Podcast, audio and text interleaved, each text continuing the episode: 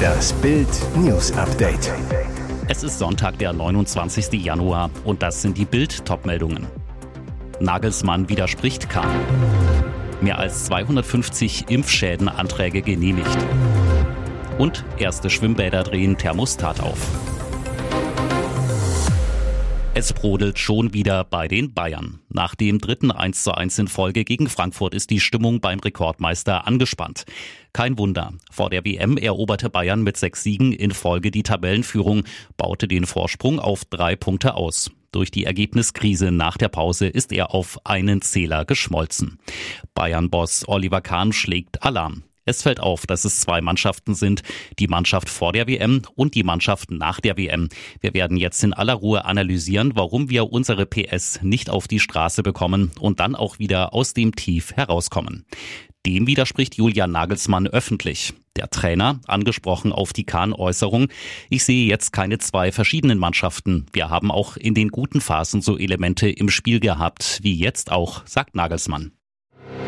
Die Bundesländer haben bislang 253 Anträge auf Entschädigungen wegen einer schweren unerwünschten Nebenwirkung der Corona-Impfung bewilligt.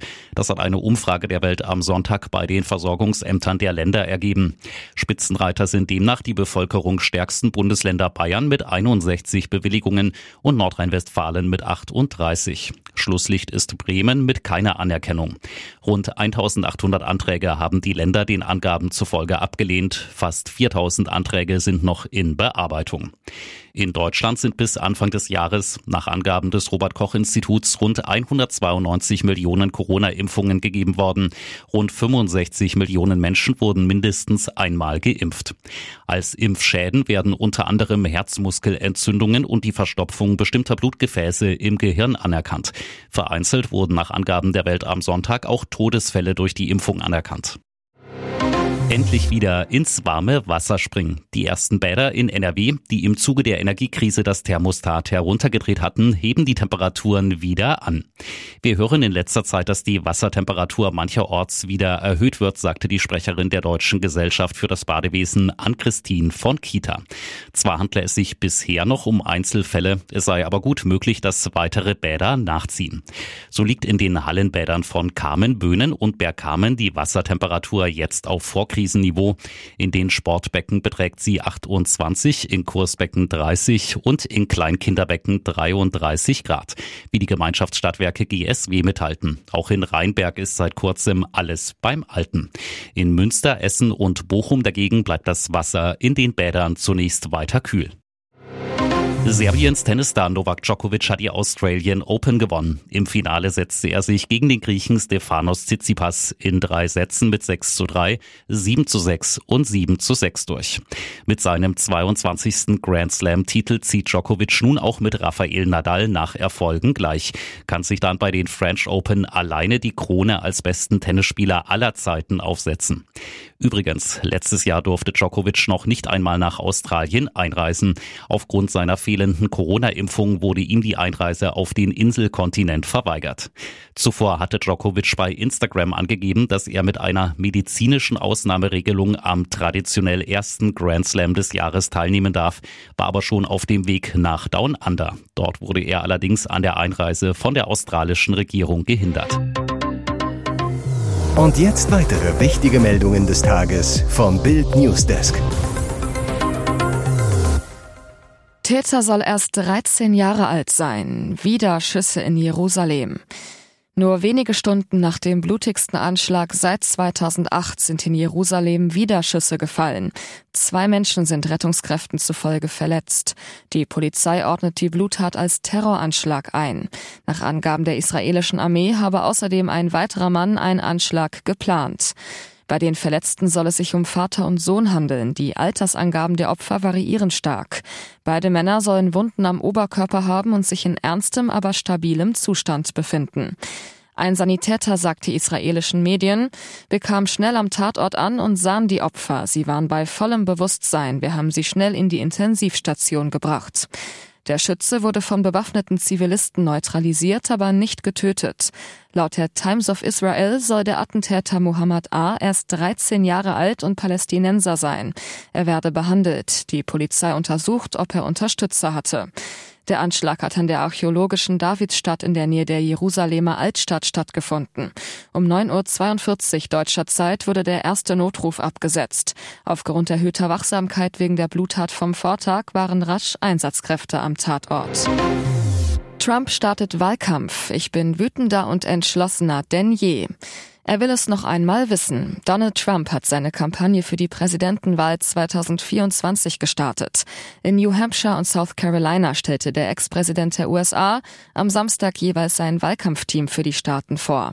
Trump machte eine garstige Ansage.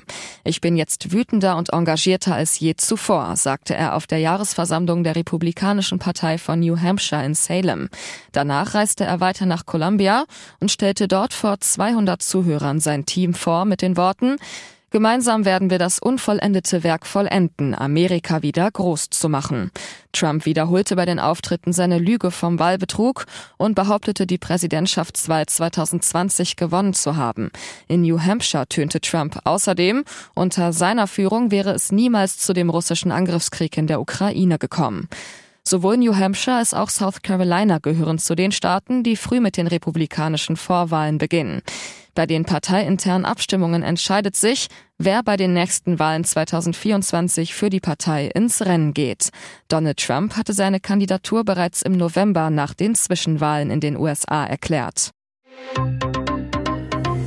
Hier ist das Bild News Update. Und das ist heute auch noch hörenswert. Riesenüberforderung bei den Wohngeldstellen in Deutschland.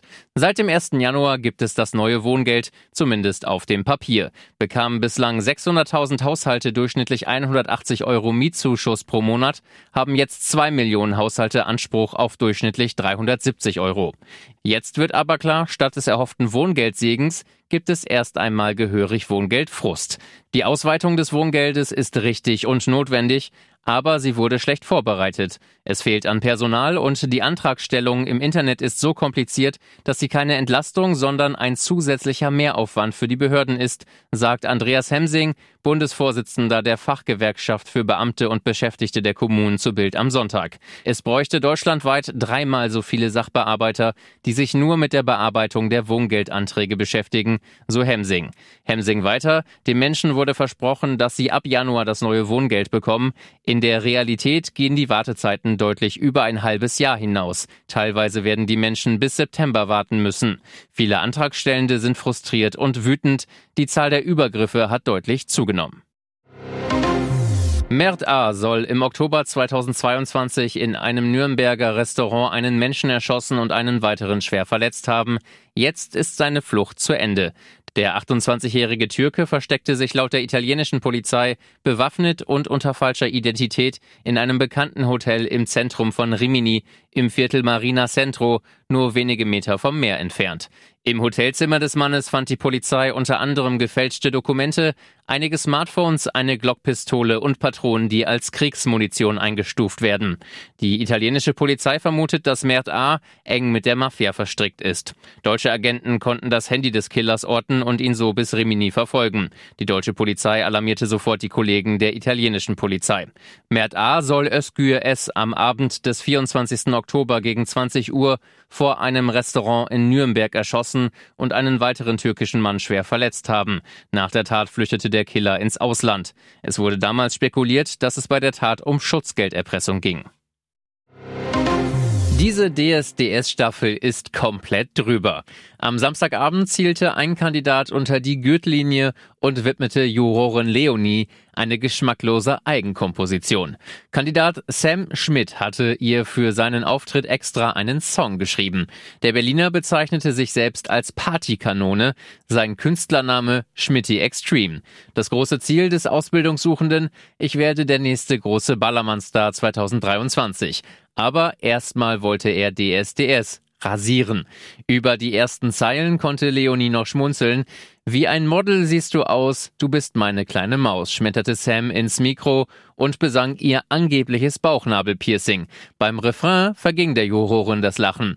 Der Nachwuchssänger grölte, Leonie, du Zuckerschnute, heut Nacht bist du meine Stute. Da schlug die Musikerin erschrocken ihre Hände vor das Gesicht. Mit diesen Zeilen hatte sie nicht gerechnet. Und es ging noch weiter, Leonie, du Hammerbraut, du bist doch total versaut. Pietro Lombardi während der Nummer zu Dieter Bohlen, am Ballermann könnte das funktionieren. Nur der Interpret kam nicht so gut an. Bohlens Fazit, der Song ist besser als deine Stimme. Derweil lachte Leonie die Geschmacklosreime tapfer weg. Mit dem Gesang fiel er bei allen komplett durch. Am Ende hieß es für Schmitty Extreme viermal Nein. Vielleicht klappt's ja am Ballermann.